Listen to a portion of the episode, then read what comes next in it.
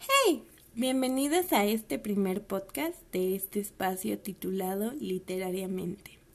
Mi nombre es Airne Héctor, me presento y desde hace ya tiempo tenía muchísimas ganas de crear un espacio dedicado a hablar de libros, eh, de literatura en general y todo lo, todo lo que ésta conlleva.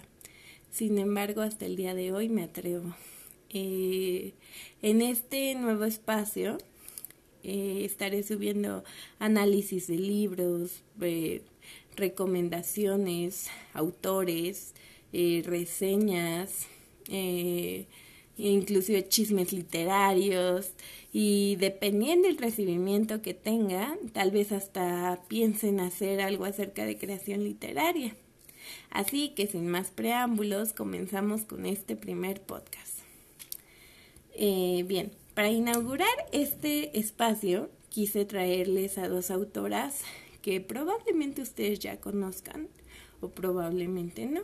Y de ser así, eh, también siempre es bueno conocer eh, una nueva voz literaria fresca y qué, qué mejor para esta cuarentena.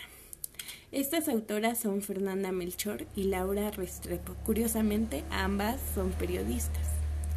Comenzaremos hablando de Laura Restrepo, quien tiene una trayectoria amplia y se encuentra consagrada como una gran escritora.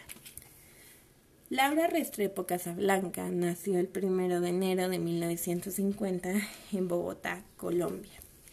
Laura nació en una familia aristocrática. Según entrevistas que se le han hecho a la propia Laura, ella menciona que su padre jamás terminó una carrera universitaria. Su padre ni siquiera terminó el bachillerato. Sin embargo, eso no quiere decir que su padre no haya sido una persona culta. Él era un hombre autodidacta, por un hombre amante del conocimiento, un hombre libre de eh, sin convicciones, sin, más bien sin ataduras de ningún tipo. Y por tal motivo se encontraban siempre viajando. Y por lo mismo de que el hombre era autodidacta y amaba la educación, educó a sus hijas de esa forma. Eh, las llevaba a viajes, a museos, a conciertos. Eh, trataba de que también leyeran mucho. sin embargo, a pesar de, de que eh, su padre no tuvo una educación universitaria, Laura sí la tuvo. Laura estudió en la Universidad de los Andes y estudió en la Facultad de Filosofía y Letras. Eh, desde su juventud estuvo muy inmersa en la política, más en específico del lado izquierdista inclusive fue exiliada política de su país durante siete años, tiempo en el que estuvo viviendo en México. Recordemos que Laura Restrepo también vivió épocas muy convulsas, inclusive estuvo presente eh, durante la, la dictadura de... Ay, ¿cómo se llama? Eh, la dictadura de... Ay, se me fue el nombre. Mm, la dictadura de Videla, disculpen. Bueno, eh, regresando a Laura, Laura eh, llegó a convivir con figuras literarias eh, grandísimas, tanto como de la talla de Gabriel García Márquez.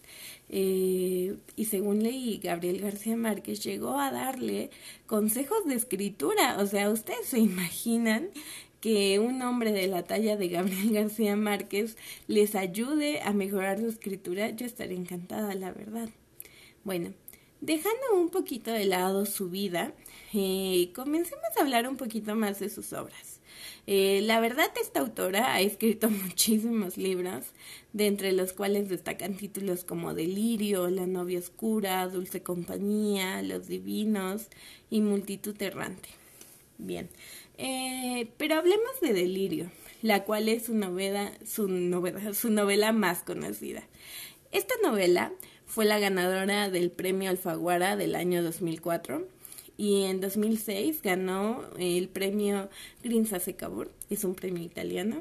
Eh, Esta novela trata acerca de un hombre llamado Aguilar que un día regresa de un viaje de trabajo y se encuentra a su esposa totalmente enloquecida.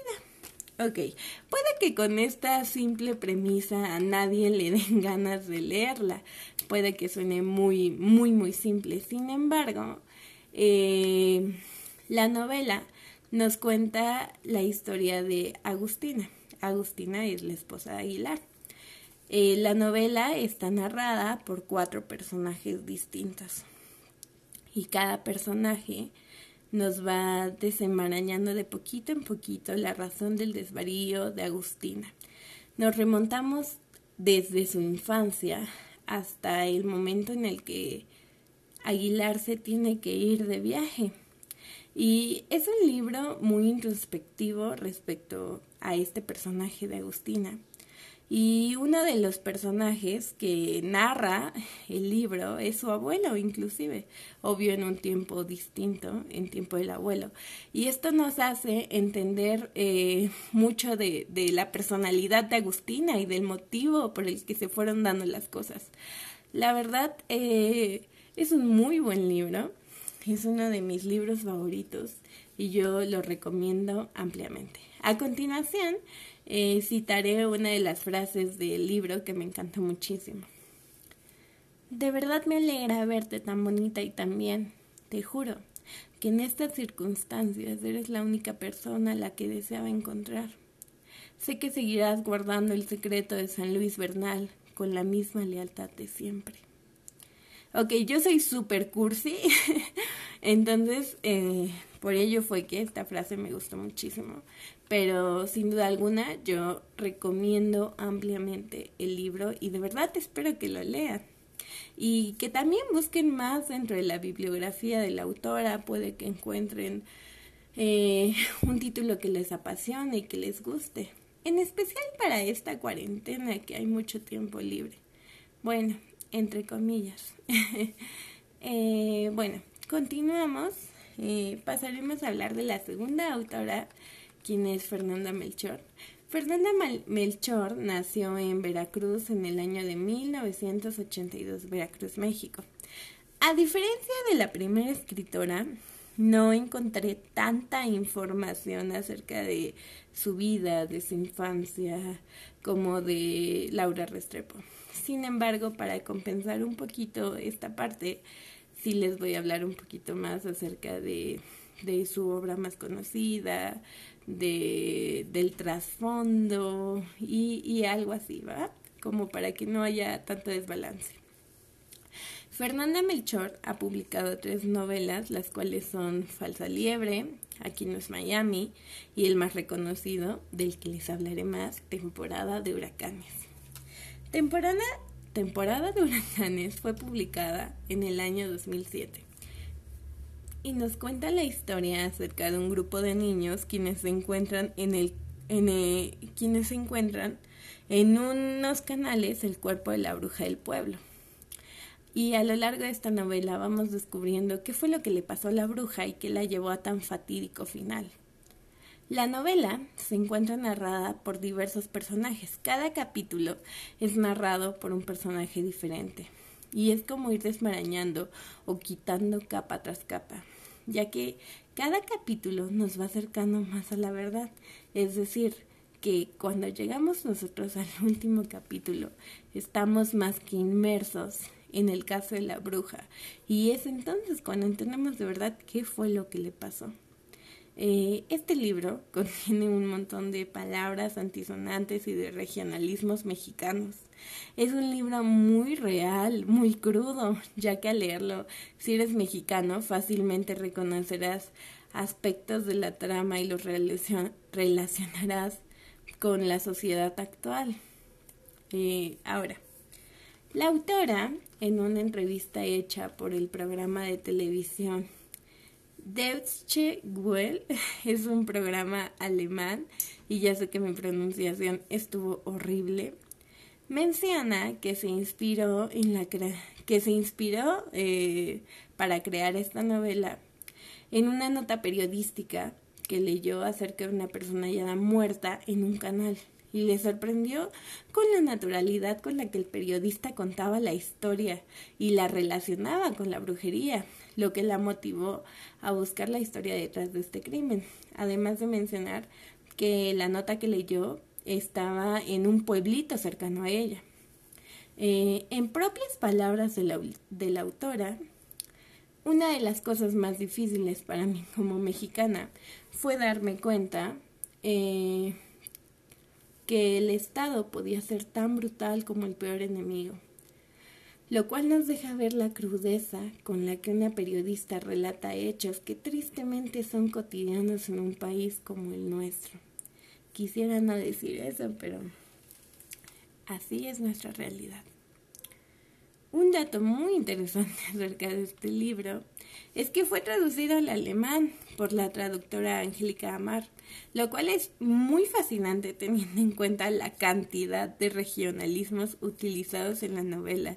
O sea, de verdad, eh, eh, inclusive la autora, en la entrevista que les mencioné anteriormente, eh, menciona que lo primero que pensó cuando le dijeron que iban a traducir su novela alemán fue, ah, caray, ¿cómo es eso?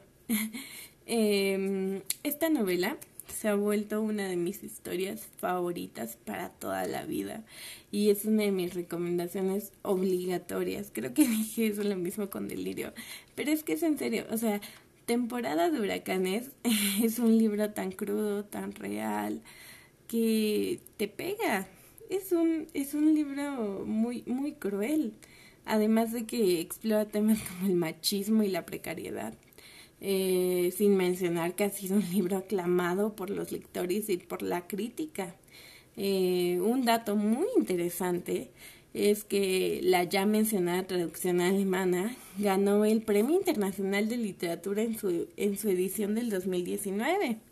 Y en palabras del jurado, la novela de la pobreza en el capitalismo global del siglo XXI la novela de la violencia contra las mujeres, contra los homosexuales, contra los débiles eh, y contra el, contra los débiles, nacida de la pobreza, la novela de la lucha despiadada de los débiles contra los aún más débiles y contra sí mismos. Ay, de verdad que esta frase a mí me encantó porque es cierto. Tienen que leerla para que entiendan. Bueno, para que nos entiendan a todos los que estamos locos por esta novela. Ahora, a continuación voy a citar una frase que igualmente me gusta mucho del libro. Dicen que en realidad nunca murió, porque las brujas nunca mueren tan fácil.